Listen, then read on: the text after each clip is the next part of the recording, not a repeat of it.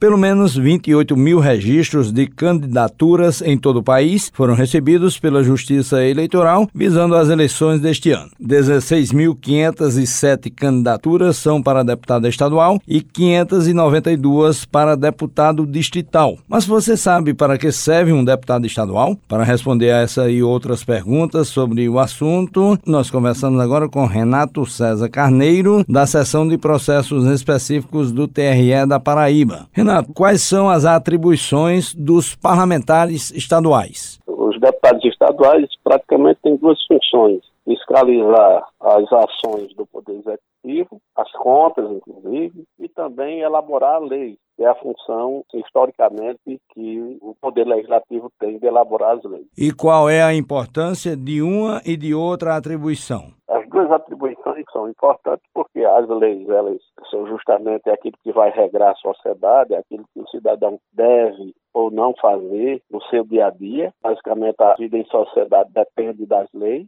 para que tenha paz, para que os contratos sejam respeitados e cidadãos se comportem né, dentro da lei. E a prestação de contas, ou o julgamento da prestação de contas, é justamente para que o Poder Executivo ele administre bem os recursos que ele é responsável pela sua locação, né, do ponto de vista da formalidade e do endereçamento desses recursos. No caso da aprovação de leis, é algo que pode nos prejudicar ou nos beneficiar. Daí porque é algo a se levar bastante em consideração ao se eleger alguém, não é? Exatamente. A lei, ela diz o que nós podemos ou não fazer, né? Como nós devemos nos comportar, tirando a lei penal, que é de competência exclusiva do Congresso Nacional, mas as demais leis, aquelas de competência do Estado. Então, todos os paraibanos estão subordinados a esse conjunto de leis que interferem no nosso dia a dia. Agora, no tocante também à fiscalização das ações da gestão estadual, é algo também importante, porque pode também mexer com a